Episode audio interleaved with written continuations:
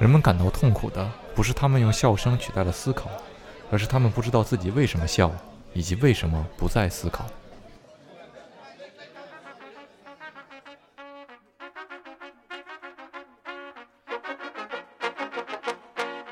然后你又你又要知道人性里面是这样，就是他喜欢一个东西，他可能不会去做什么；但如果他不喜欢什么东西，他是会很强烈的去表达的，就是经常会产生那种一开始一个广告跑得很好，然后这个时候来了来了几个用户，然后评论了一些东西，有的甚至更更坑人的是，就他做的是一些反讽，就是他实际上是在夸你，然后他做了一些反讽，然后这个算法是不懂反讽的，你知道吗？他只会听到 bad。然后这个 poor，然后这个这个这个就类似这种东西，然后他说啊，这是个坏事儿，这个这个东西不行，这个这个我我不能退了。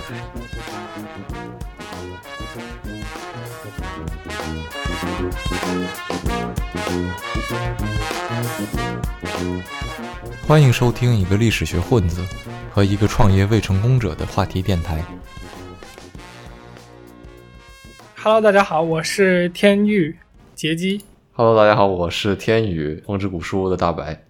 本身讨论这个话题的初衷，是因为最近这段时间我们在聊天的时候有有聊起过，就是我们在使用社交媒体啊等等这些这些互联网产品的时候，会碰到这种对信息紧张的感觉。就是嗯这个，我们后面会有一个专门的部分去一会儿去聊到，就是说，呃，你现在去看一些，比如说视频网站，或者说读一些文章，即使是在微信这样的公众号平台，最近微信的那个平台的算法应该也是换了。你看不看一个东西，其实，呃，如果你有信息的警惕性的话，你你会在看到标题的时候，你和自己的本性做抗争，因为写这个标题的人肯定是希望你点进去的嘛。但是它所背后代表的那些标签，会在你点开之后，就是影响到你这个账户嘛，就是它会反过来把这些标签打到你身上，就是你喜欢这些东西嘛。哦，是所以有时候？你即使，呃，对啊，就是所以即有时候即使你就我很喜欢一个东西的标题，但是我估计能猜到这个东西是个标题党，我知道它背后的标签很可能是我不想被贴上的标签的时候，我就不会打开那个东西嘛。那这样的情况怎么说呢？就就会使你一方面你要高度警惕，就会带来你的精神紧绷吧。然后另一方面就是我们刚刚说，就是如果你不知道这个事情，那你的生活有多少情况是交给了别人手里边呢？或者说它它这么一直发展下去会是一个什么结果？这就回到了我们之前刚刚的那些细节，我们在社交媒体上碰到的这些呃和算法的交集吧。这也是这两天我跟你有聊到的嘛，就是抖音这个平台，我我对抖音有一个呃，就是怎么说，先先爱再恨再真香这么一个连环的过程。就这，件事情，就我们刚刚聊的时候，你你也可以听出来，就是对我们对算法都是有这个认知的嘛，就我们知道这个东西的存在，嗯然后我们也大概知道它是如何去影响和定义我们这些人的。那呃，我之前就是很早之前就下了抖音嘛，然后注册了个账号，然后去刷抖音，啊哈，然后后来就像大部分人就意识到的一样，就我觉得抖音这个平台太消耗时间了。然后它所推给我的内容呢，我又觉得实际上营养是非常低的嘛，就是它它可能会给我带来娱乐，当然我我不希望我的时间是被这样的娱乐所占据的，就至少我觉得我我是那种就是对东西的自我控制力不是特别强的人，就是他如果在那儿，我就会我就会去碰它，就比如说我我解决不吃零食的问题，就是不买零食这种，就我是这种习惯的人嘛。嗯，我也是。但是就即即使是前一段时间 嗯，就我们现在在做这个播客节目嘛，那我之前不是自己做过一个想要用就比较短的时间去表达单一观点的这么一个视频型的节目，在抖音做。嗯哼，我即使都已经做了一段就很很短的几个节目，然后其中有一个还播放量不错，但是我后来就决定把抖音删了嘛，就是我觉得实在是不行，这个东西在那儿，我就很容易被它突然就拿走一个小时，这个我接受不了。嗯哼，然后，但是前一段时间，因为我这这这能说吗？能说吧？就我还比较就是支持罗永浩这个人，虽然就是他有很多槽点，但我觉得这是可能后面会变成一个黑点的，但是这不重要吧？反正就呃，因为我要去观察一下这个人的直播，对，所以我就把抖音下回来了。没事这段我不会剪的。呃呃，然后然后我就把抖音下回来了，然后下回来之后，呃，下来之后，我我我那那我这段时间在研究那个 C4D 嘛，就是那个做 3D 动画的一个软件，嗯哈，然后我就去搜索了一下，就是相关的东西。就我觉得抖音有时候之前我看过一些就 Photoshop 的呃视频嘛，我觉得它这方面有的小视频短短的做的还不错，可以教你一些小技巧。我去搜了一下，然后我搜了一下就是 C4D 相关的东西之后，接下来的两天。我在无聊的时候刷那么几下抖音的时候，我发现他给我推的就是，首先是有 C4D 相关的这些东西了，嗯哼，然后其次就是他推了一些我很喜欢的，就是关于视觉效果的一些动画也好呀，产品的包装设计也好，就这方面的东西，包括一些建筑上的东西。呃，你知道我本身是对设计很感兴趣的嘛，所以。嗯然后我我就我就我就很真香了，然后我那两天收藏了无数个抖音的视频。我原来是那种在抖音上基本上不点赞的类型，因为我觉得点赞就是它会收到我个人的主页上嘛。我觉得没有很少有视频让我觉得就是说它跑到我的主页上，我觉得是就怎么说足足足以就是怎么说去定义我这个人的吧。所以所以我一般是不点赞的。然后在他推这些视频之后，我就疯狂点赞，然后收藏了很多视频。呃，所以就。总总之，回到这个就是事情本身，训练他来允许他来训练你。对的，对的，就是一个互相训练的一个过程。然后我现在用抖音就变得非常小心了，就是任何这个我觉得营养不高，或者是我觉得这个背后标签不适合我的视频，我就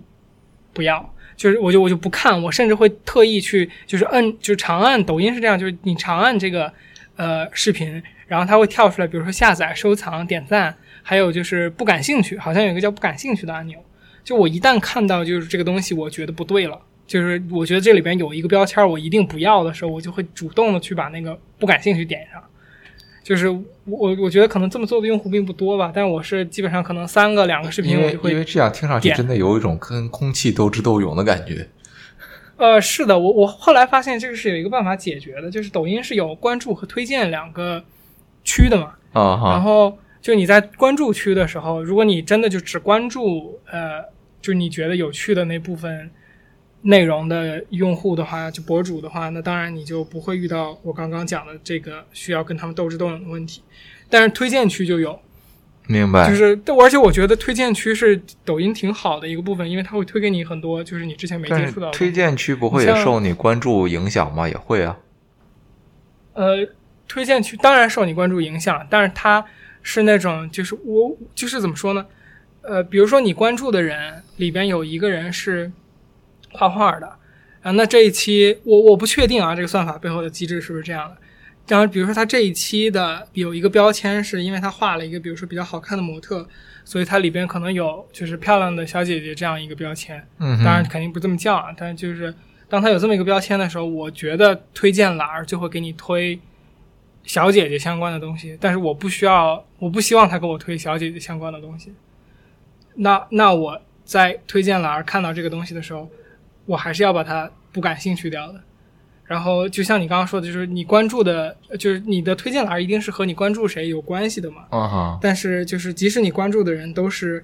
你觉得有，所以如果有一个小姐姐做 C four D，你也不会关注她，因为你不想要小小姐姐，大概是这样的一种感觉。呃。我呃，C4D 这可能很少会有小姐姐露脸吧，所以我觉得可能不太存在这个问题，除非她有一个小姐姐的声音是是标签，嗯，要不然可能这个问题就不太大。那你比如说那天我我看到一个视频是就是画画的，然后我觉得我觉得他画的非常好，然后我觉得他画的非常的美，然后那个整体的视觉效果也是我很喜欢的风格，但是我看到。他拿着一个 iPad 在那儿画，我就估计这后面的标签是类似说 iPad 绘画，或者是就是说这种风格的一个标签，我就赶紧把它划掉了。当然，我觉得我可能做的有点过度啊，就是你你你懂我意思，就是你可以通过呃推荐和这关注两个标签来解决这个问题，但是我就比较嗯嗯，对，我觉得我觉得怎么说呢？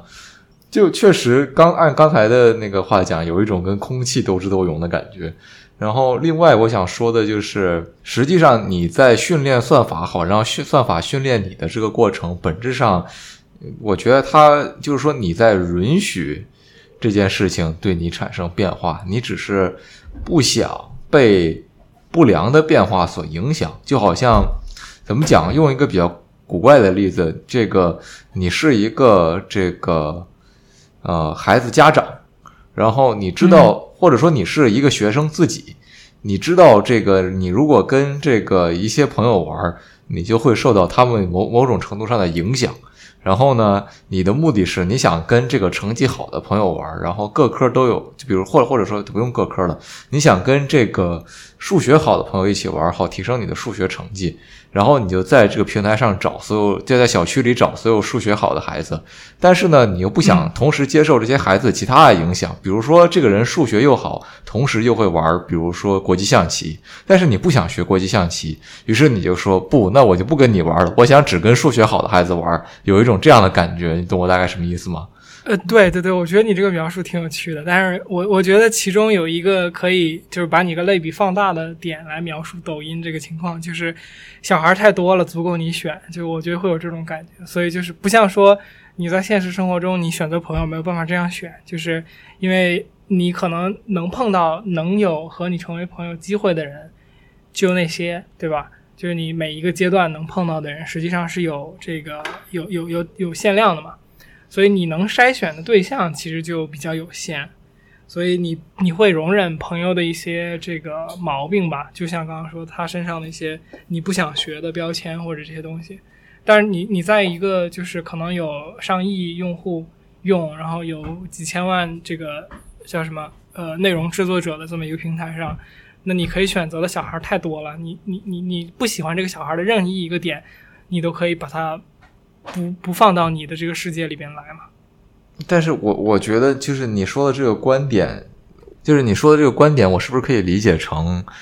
因为这一个平台，第一就是说这个池子足够大，所以它允许我只关注，就是说某一两个点里我想要关注的东西，因为我知道，呃，如果我想要获得更多的其他的东西，我可以随时走出来。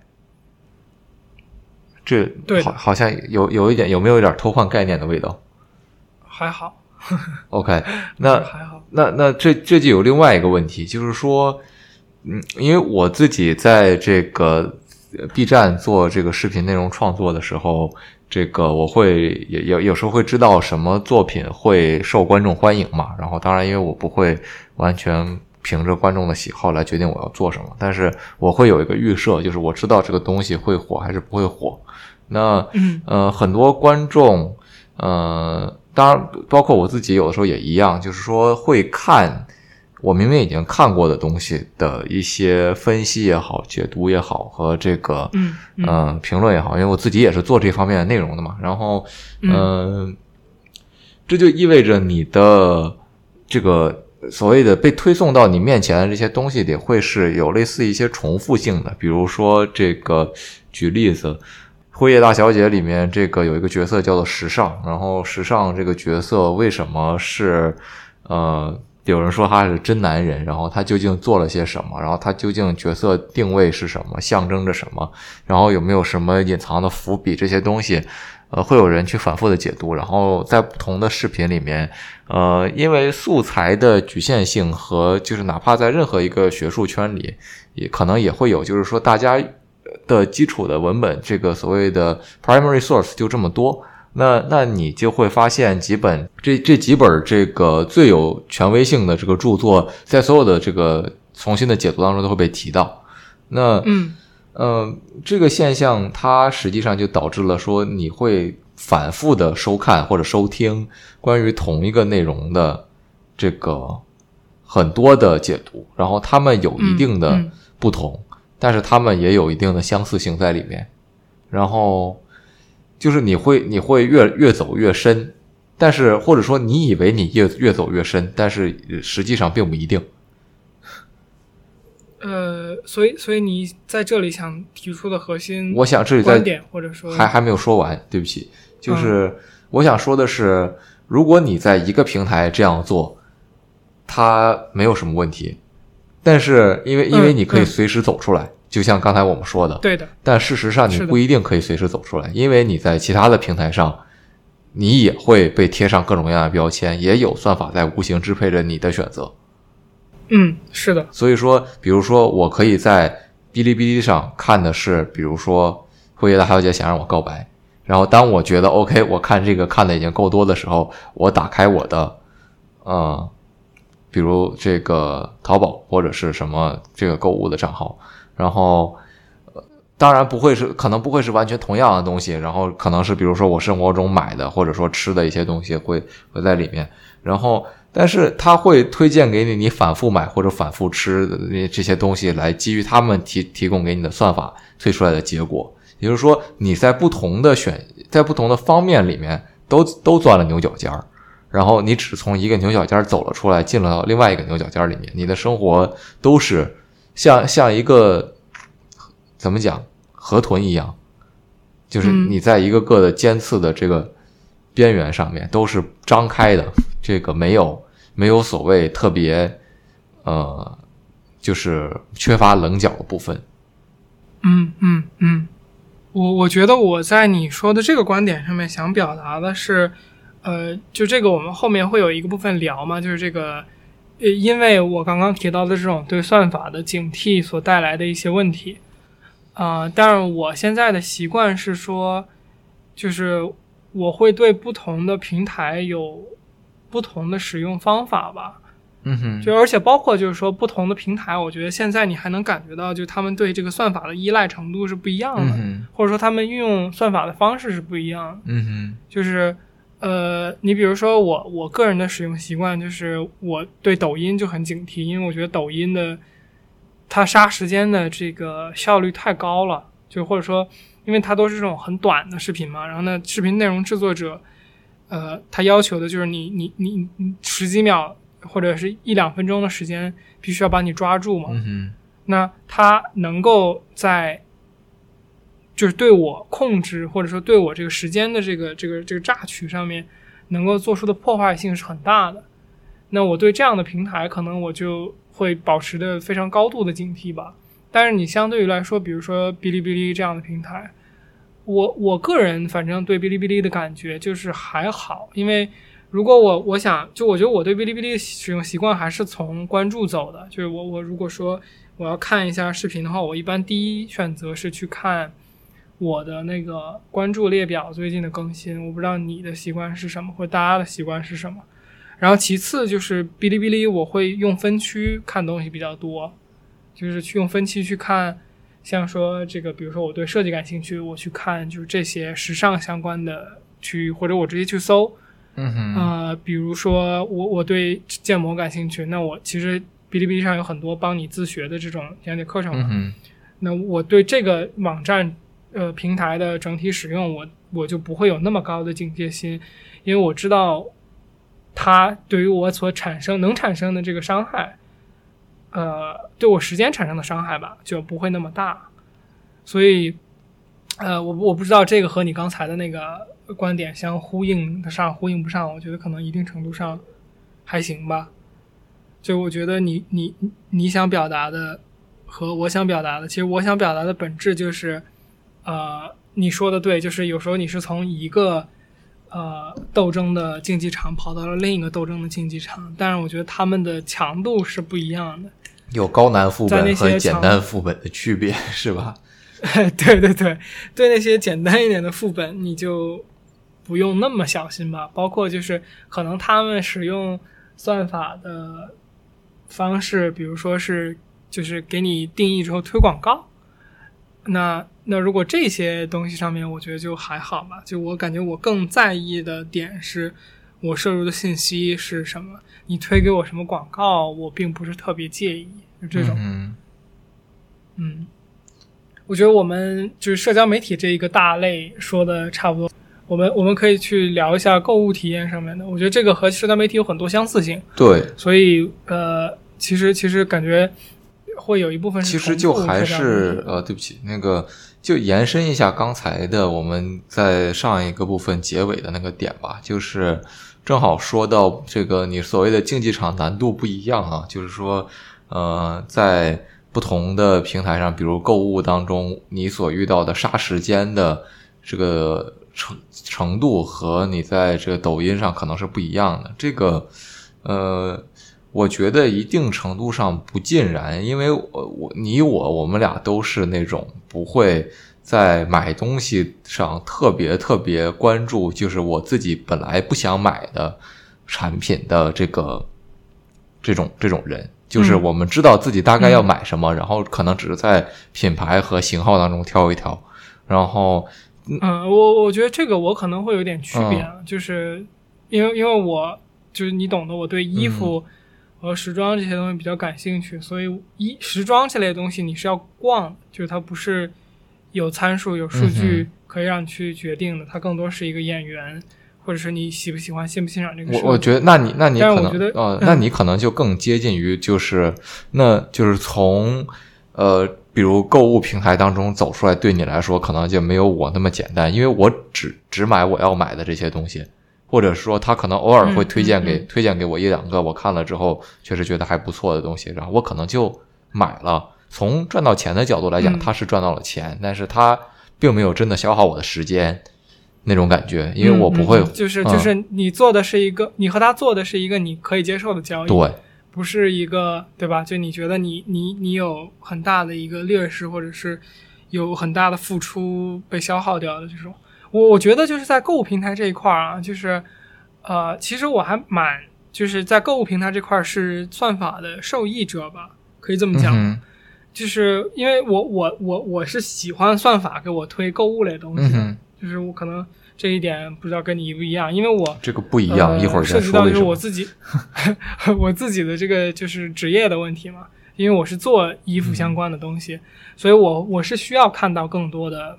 不同的衣服，但是它们又是同一个类别。你假设啊，我比如说这个呃国潮这一个大类，那我能够在我对市场的了解里边知道的品牌永远是有限的嘛。然后。但是他们又都同属于就国潮这个大类，所以它的标签是一样的。那这个时候我去了解新品牌，或者说第一次接触到新品牌，很大一个构成就是从，呃，就是这个算法给我推的新衣服，然后我看到这个衣服，我觉得哦，这个这个设计师估计是有点东西的，我可能会点进去看一下他的店铺，我发现他可能是一个新的店铺，或者我点进去一看，发现我看到别的别别的东西是抄的，然后。我看到别的东西是抄的，我就反推呢，估计大概率这个和抄也脱不了太大干系，然后我就退出来把它屏蔽掉。就但是我我是需要就是算法来给我就是喂食这样新的东西的，这一部分我还是比较嗯愿意接受它的。但是就是说回来这个点啊，就是我觉得在购物平台上面这个算法的。就好坏就影响是很大的，就是我们俩刚刚在对那个提纲的时候也提到了这点，就是 就是我我我最近去 Nice 上面看鞋嘛，就是如果大家不了解的话，Nice 和那个得物就读还有识货什么都类似，就是这种呃，就是有点像买家对买家的这种呃个人交易鞋的这种，它是一个鉴定中心。然后它来促成交易这么一个平台，然后总之吧，就是你在上面买鞋嘛，我在上面看鞋，然后我很我用这个平台的时候很少去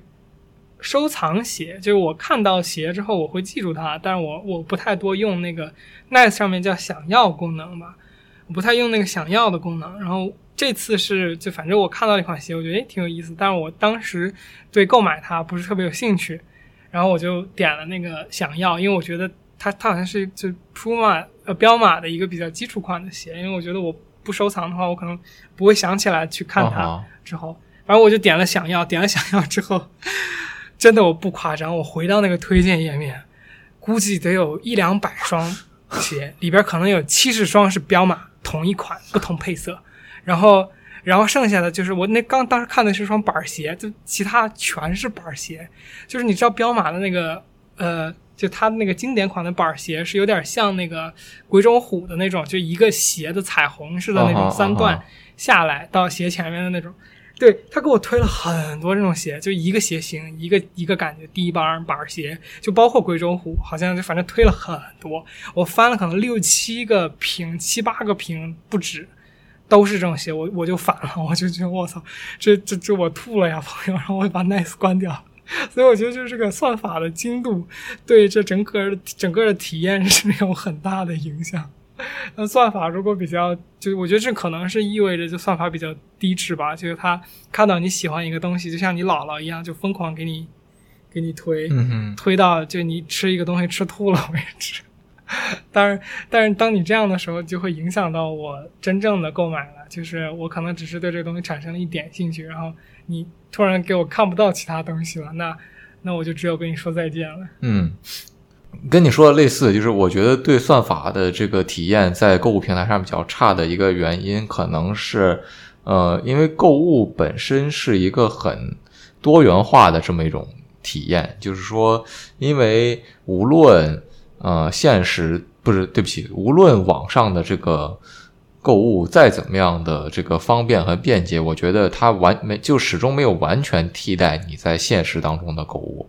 然后。现实现实当中的购物，虽然每个人有自自己倾向的这个蓝色和绿色的两个这个付费的方式当中的某一个啊，然后就是它实际上可能和你在就是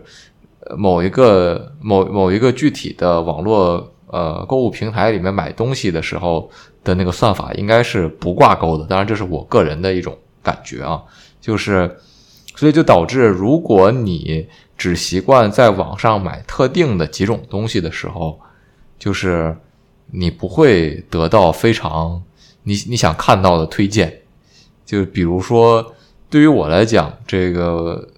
淘宝是一个买一些这个主要是代购一些这个动漫周边的这么一个平台。然后我习惯这个现在还是很这个传统的，实际上自己去超市去。实际买东西回家，然后去买我要吃的东西。除了除了极少数的一些东西我会在网上买之外，大多数的情况下，呃，外卖我也叫的比较少，然后就会实际去店里去吃东西。那这样来说的话，呃，淘宝每次就是我一打开，我就像是一个就是真正的肥宅本宅一样，然后被推荐各种各样 奇怪的动漫周边产品。然后，但是实际上我可能并不。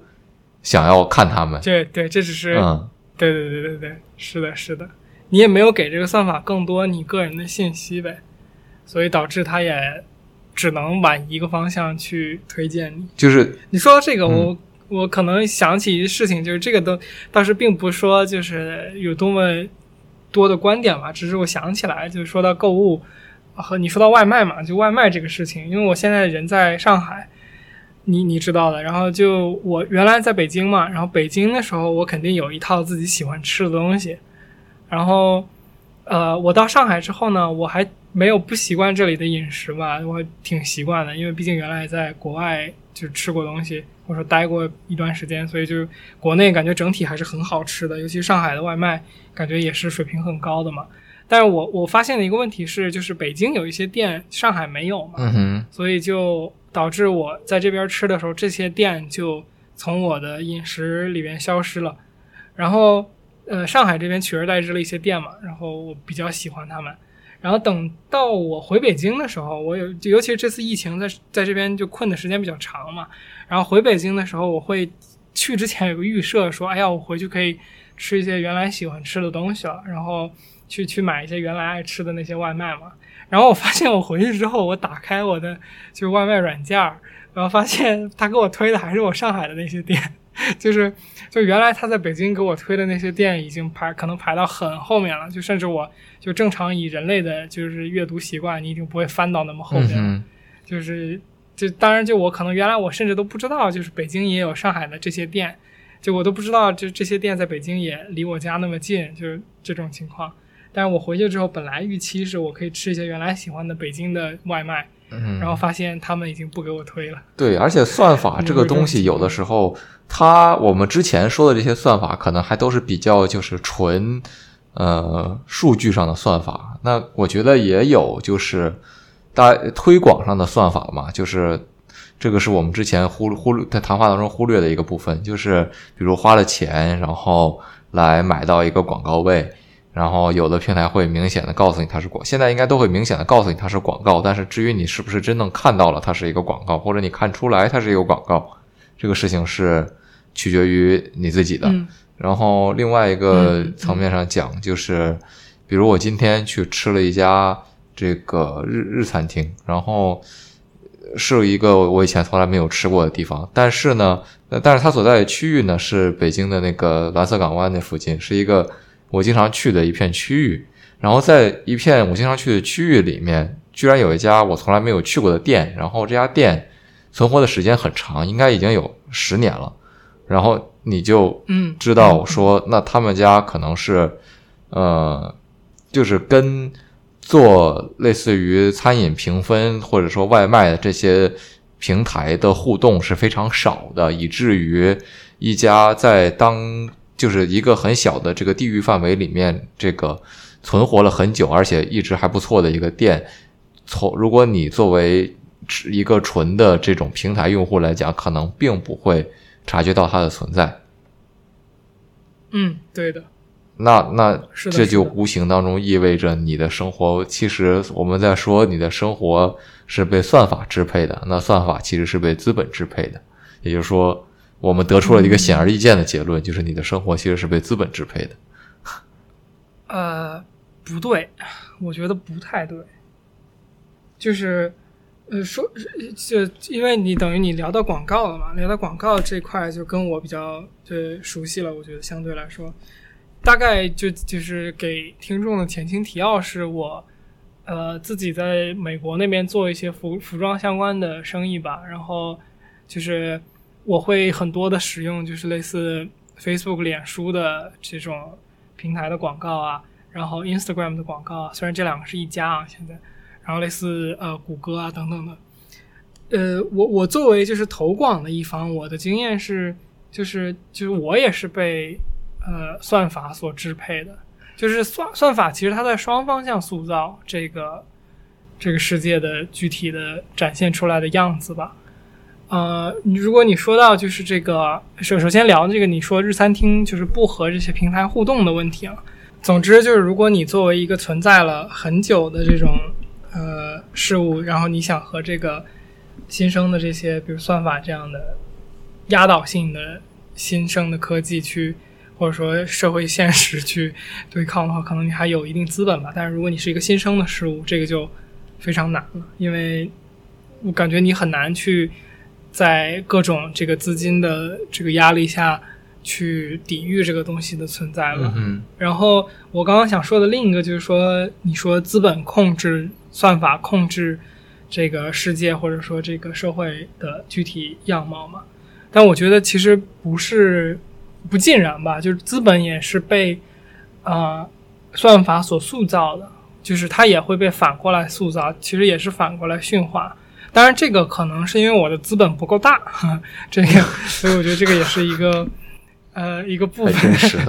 部分的原因，对，就我资本不够大嘛，在目前阶段至少，所以呃，但但是我我至少能看出一些端倪，就是说啊，你比如说我做广告，因为我自己会做广告的设计嘛，那你像做一些视频啊，或者说做一些这个图片的设计的时候，呃，很多时候我是希望就是这广告保保持一个很高的这个艺术性，或者说保持一个更高的这个可观赏性的。但是这个，呃，当你比如说我的经验是更多，比如在 Instagram 或者是这个 Facebook 你去打这个广告的时候，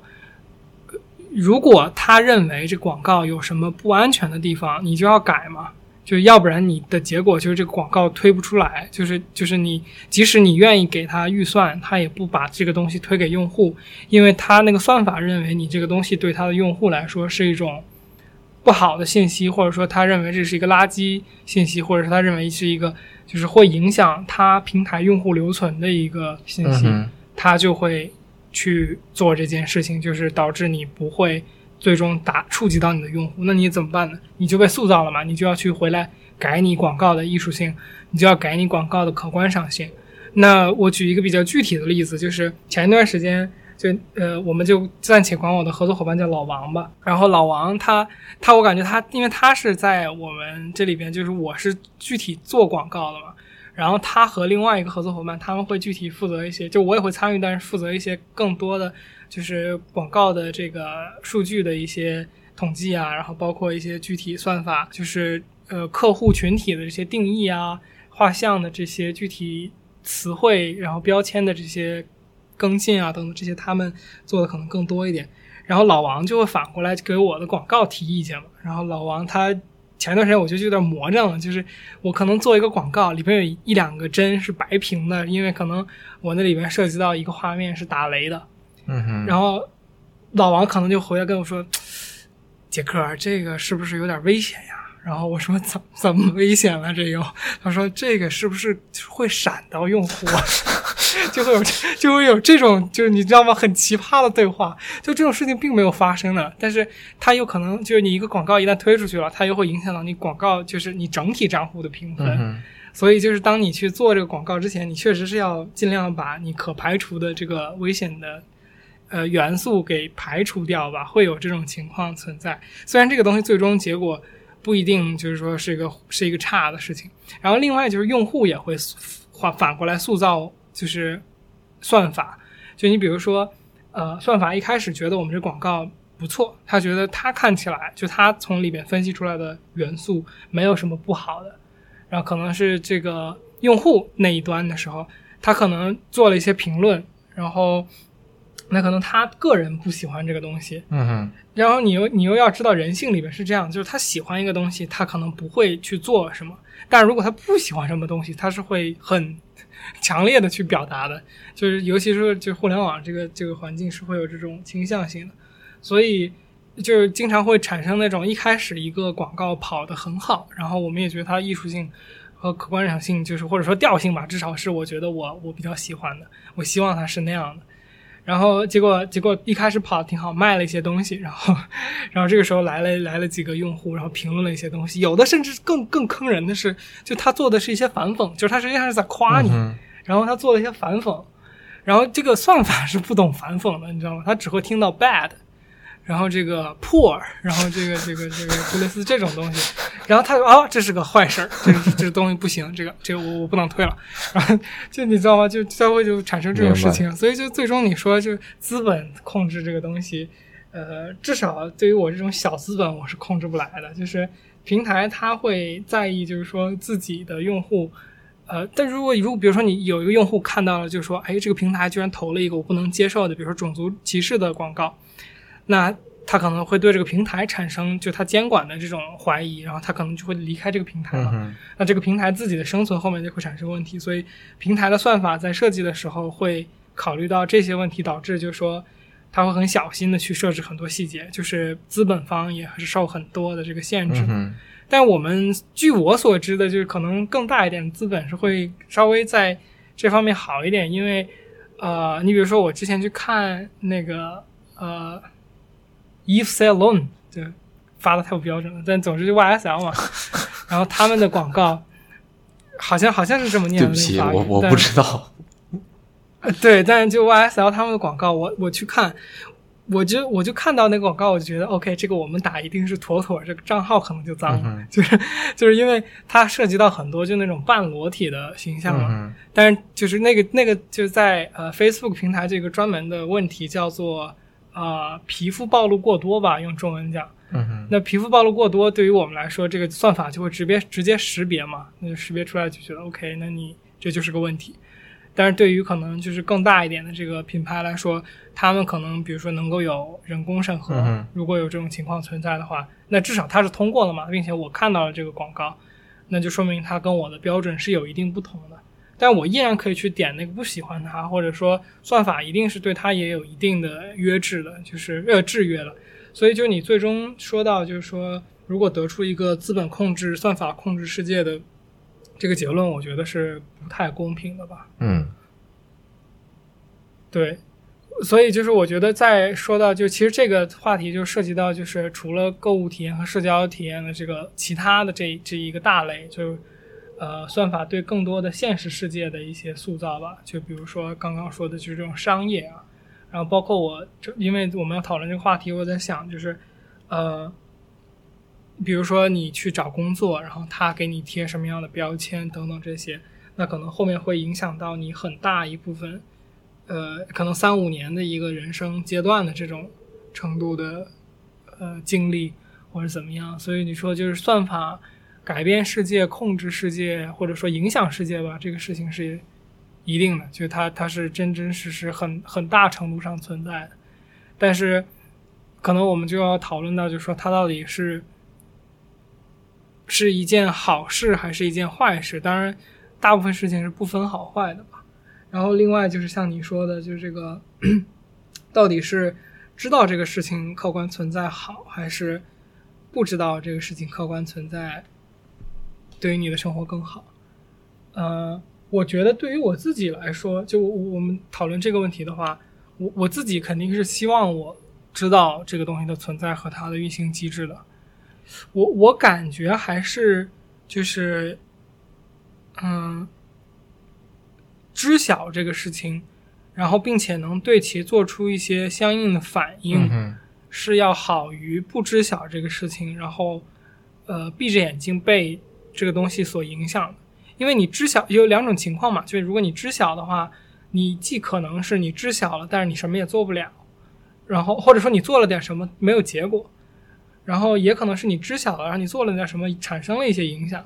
那至少在就是概率上，你有这个呃知晓之后产生影响，然后做出一些改变的这个机会嘛。那因为我本身就是呃科班学经济学嘛，就经济学来说。选择是很有价值的嘛？选择的权利，就比如说你有一个 iPad 是，呃，是奖品，那这个时候人家问你你是要 iPad 还是你要等价的 iPad 的钱？嗯哼，呃，你一定要去拿那个钱，因为那个钱意味着更多选择，就是你可以换来的不只是 iPad，嗯但如果你拿 iPad，你是换不来那个钱的，就至少是不一定。对，嗯，对，所以我个人的结论可能是肯定是。就我对于我来说，知晓这个事情对我来说是更好的吧，或者是它也是一个挺重要的事情。呃，你还有什么观点吗？我觉得我差不多就是本来脑子里想的东西也说的比较尽兴了，算是作为一个收尾的一个发散性的思维吧。就是嗯呃，我不知道这一段最后实际在正式这播放的时候还能不能播出。我一直在想，就是在你说这个时候，我有时候会在琢磨，就是我们说的算法的对我们生活的影响和政治正确对我们生活的影响是会是类似的吗？这个这个观点可能，或者说这个问题本身可能并不是和我们刚才讨论的内内容关联性那么强，但是就是实际上可能。对我们生活产生深远影响的东西，不只是算法本身，因为算法是一个相对新鲜的事物。至少对于我们，我们虽然也不算很老，但是，嗯，还是还是年轻人。但是在我们生活过的时代，我们是生活在没有算法的时代体验过的。那，对的，对的，并不是说我们知道所谓什么叫世界本来的面目，只是说知道它以前是什么样子。虽然这个以前随着我们的记忆。可能会产生偏差和变化，但是，嗯，当一件事情一直存在，就是说你从来只是从过往的角度来理解它的时候，你的感受是不一样的。就好像，比如说，当你我出生的时候，这个，呃，《新世纪福音战士》已经播完了，那我们对于这部动画，无论是这个怎么样的态度，都会知道说。就无论我们个人的观感是什么，我们在看的时候，其实已经知道它是一部被奉为经典的作品。那这对我们的观看体验其实本身就有影响了。那嗯，而不是随着它的每一集的播出来来来播放来来观看的这样的一个体验，实际上就像我刚才说的，那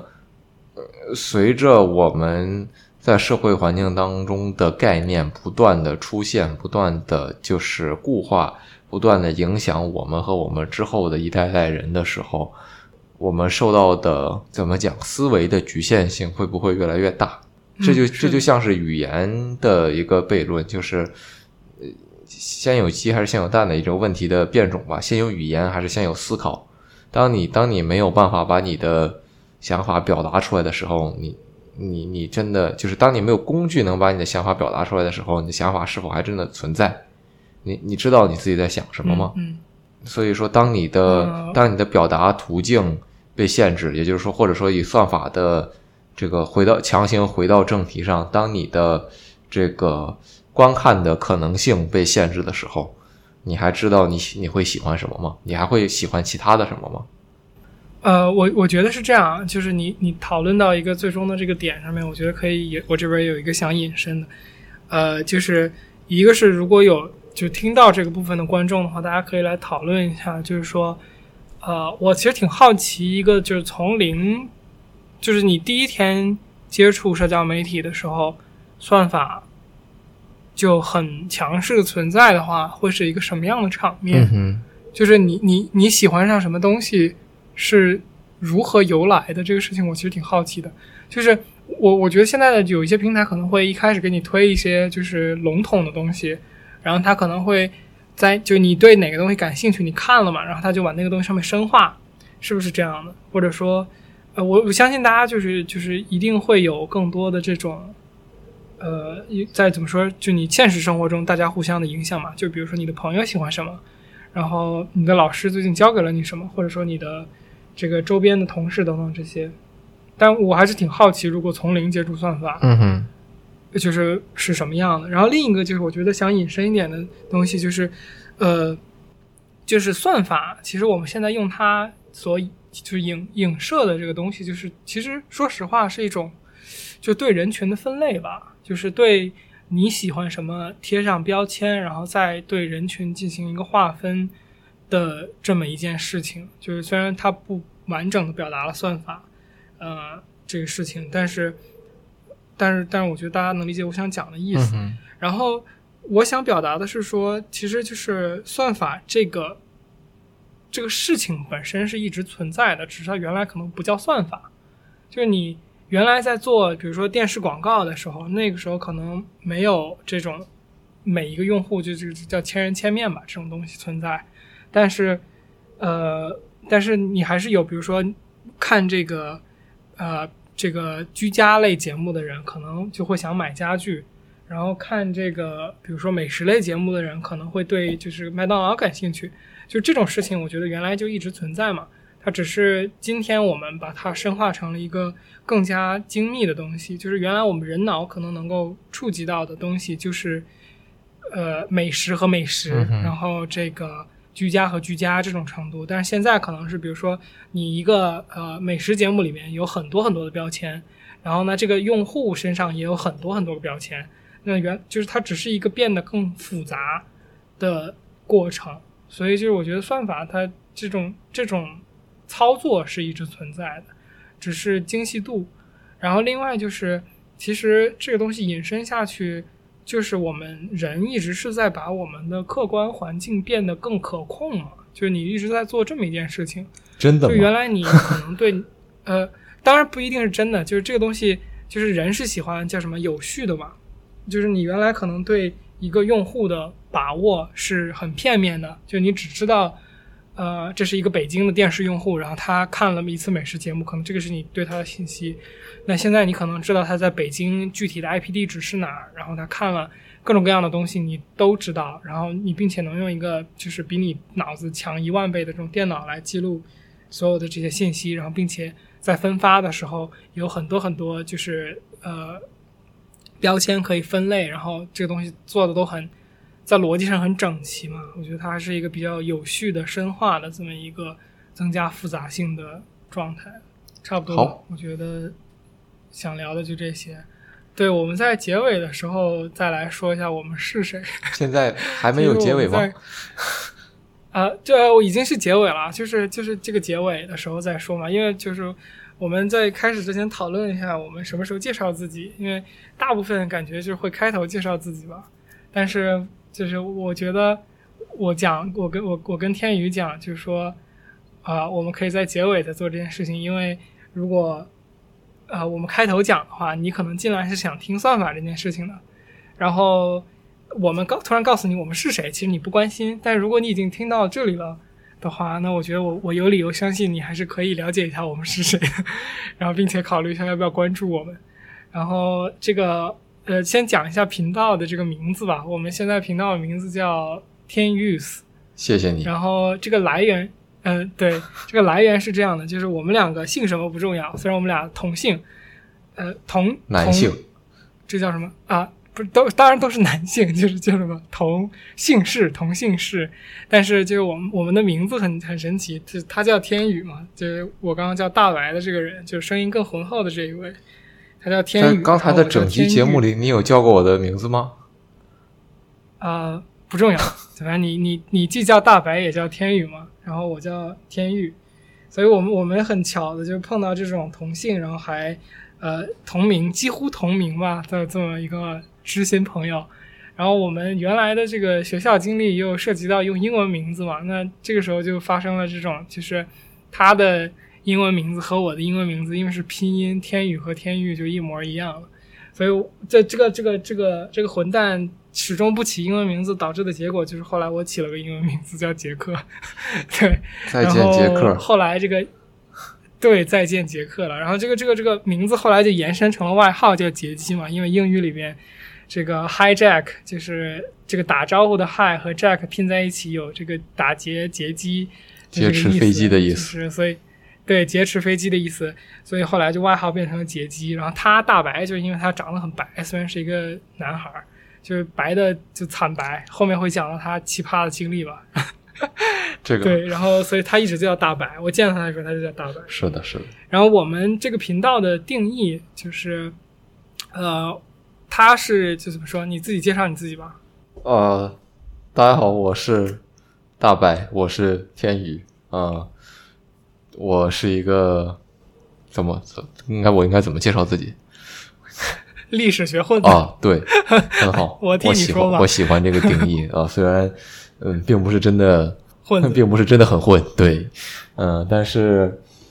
嘛，反正就是喜欢聊一聊各种各样有的没的话题吧。然后我们这个节目也只是因为我和杰基和和 Jack，我们两我们两个人经常会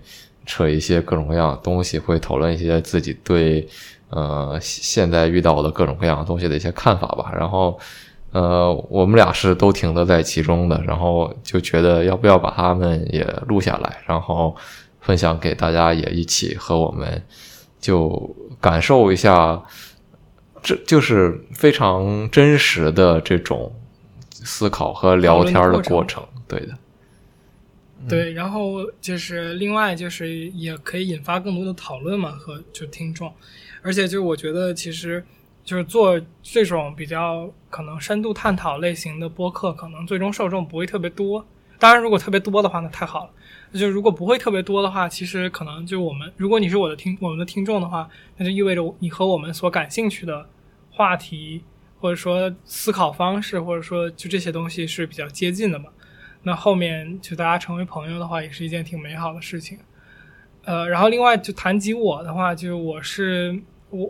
对。我们的定义，在我这边的人设是一个创业还没有成功的人。你本来也是一个创业还没有成功的人。对对对对对对对，但是我觉得我更复杂一点吧，就是啊，对，当然，对，所以我们这个定位就想给这个频道的名字或者叫呃简介叫做说一个历史学混子和一个创业还没有成功者的话题电台，大概是这样的。然后我们讨论的内容呢，可能后面也会有比较多变了，就可能也会讨论到一些我们比较有趣的经历。做一些分享，然后当然看到一些有趣的或者说值得探讨的实施的话题啊等等，这些都会去做一些我们俩自己本身也会做的这种交流。如果他们能播出来的话，可以和，呃，对，如果他们可以播出来的话，对，也会 录下来和大家一起探讨分享吧。OK，我觉得我们差不多第一期也就这样了，应该长度也不是很短就我们希望，就这个电台后面的。就是，呃，给大家的一种存在，其实更多的是一方面是它可能会引发你的一些思考，然后另一方面就是它可以作为一个，就是它会比较长。我们这期录的比较长，呃，我们讨论过录短一点的，就比如说十分钟、二十分钟这种。但我觉得就是比起这样，我们可能更想做一个就是陪伴型的这种节目吧。就你比如说你手头在做一些工作，但是你这工作不需要用你太多的脑力，你就比较机械性。那这个时候你去听一听。呃，可以引发一定思考和讨论的这种内容，我觉得还是比就是去听一些，比如音乐呀，当然音乐是很美好的东西啊，就去听一些音，我就是 求生欲太强了，是不是？听一些音乐或者听一些没有意义的故事书什么的，我可能觉得稍微会更有趣一点吧。或许还是我们更没有意义一些吧。好吧，好吧，那第一期就这样了，谢谢大家。如果听到这里，你是真的牛话，是真的非常感谢。好的，如果好的可能的话，让我们下期节目再见。可能会二 P 里边会有一些比较有趣的花絮，如果你还是闲的话，可以去听一下。是的，是的，比正片更精彩啊！其实也并没有。好吧，好的，嗯，就到这样，拜拜。Thank you.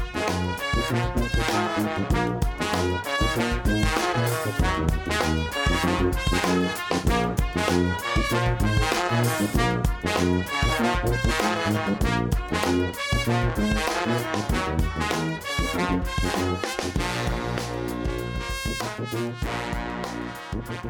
be right back.